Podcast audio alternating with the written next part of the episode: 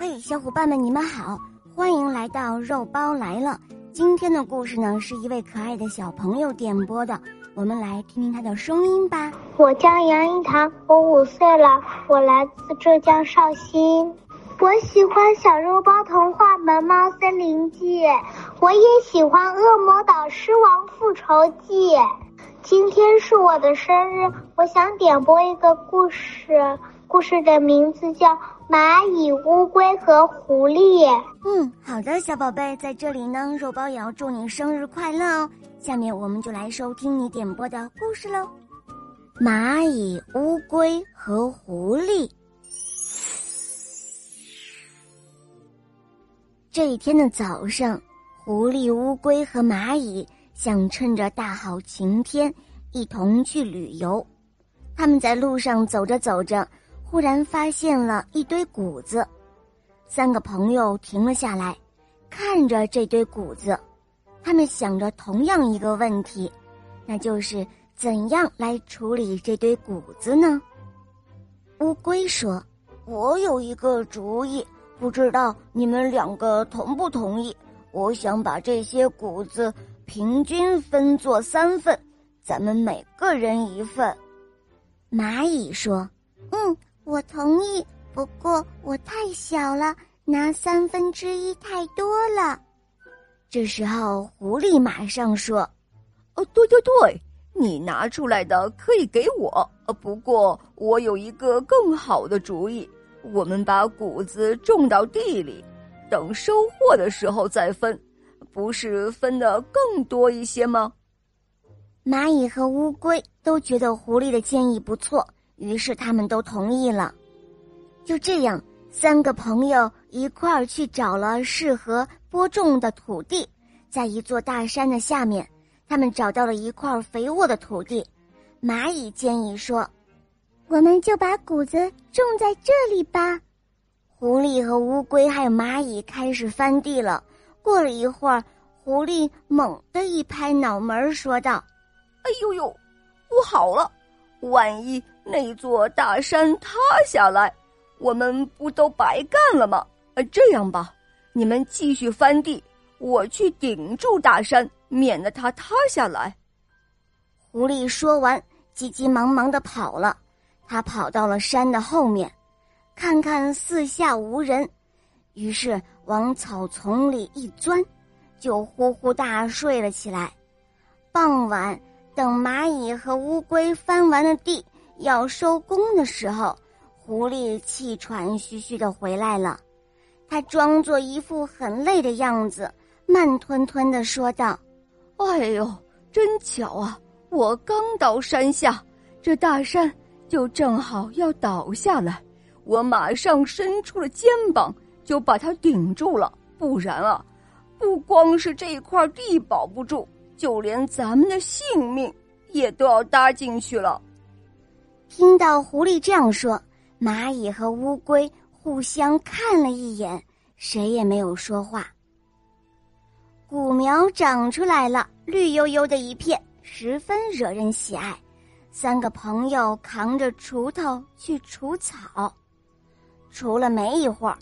狐狸又好像想起什么大事儿似的，一拍后脑门说道：“哎呦，对了，我还得去看看那座大山，万一它又倒下来，那可就不得了了。”说罢，狐狸提着锄头，又急急忙忙的跑到山后面，在蚂蚁和乌龟看不见的地方找了一块草地，睡起了大觉。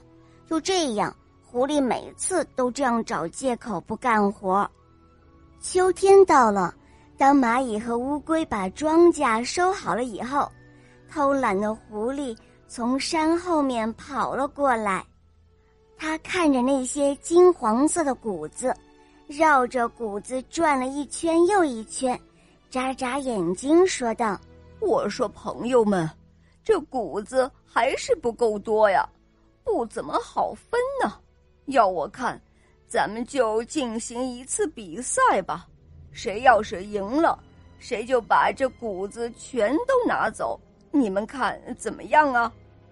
啊，怎么个比法呢？小蚂蚁问道：“很简单，这样吧，咱们三个人一起从前面那棵树下起跑，谁最先跑到那谷垛跟前，这些谷子就归谁。”说罢，他紧张的看着两个朋友，唯恐他们不同意。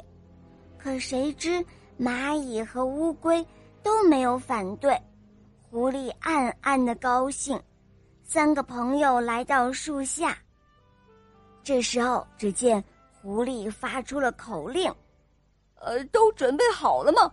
呃，各就各位，预备。”这时候，蚂蚁和乌龟都做好了起跑的姿势，跑。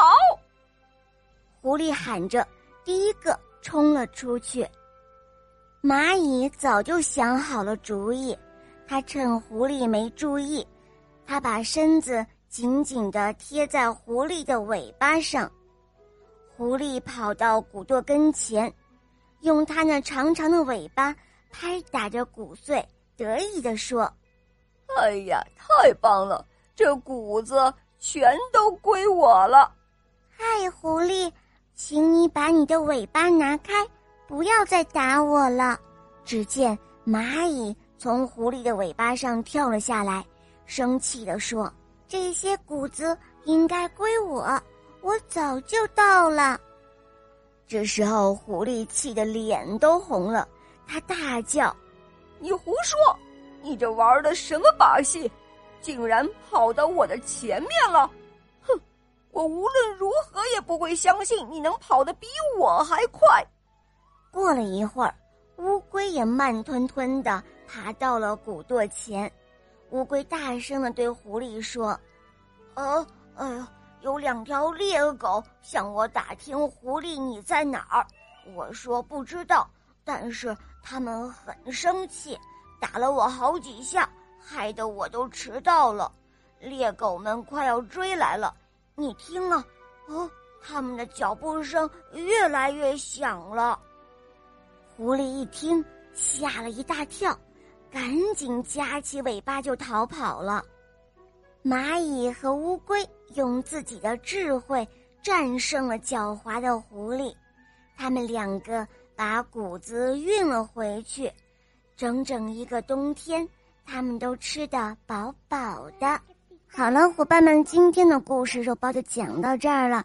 小朋友点播的故事好听吗？哼。你也可以让爸爸妈妈来帮你点播故事哟，更多好听的童话，赶快关注“肉包来了”。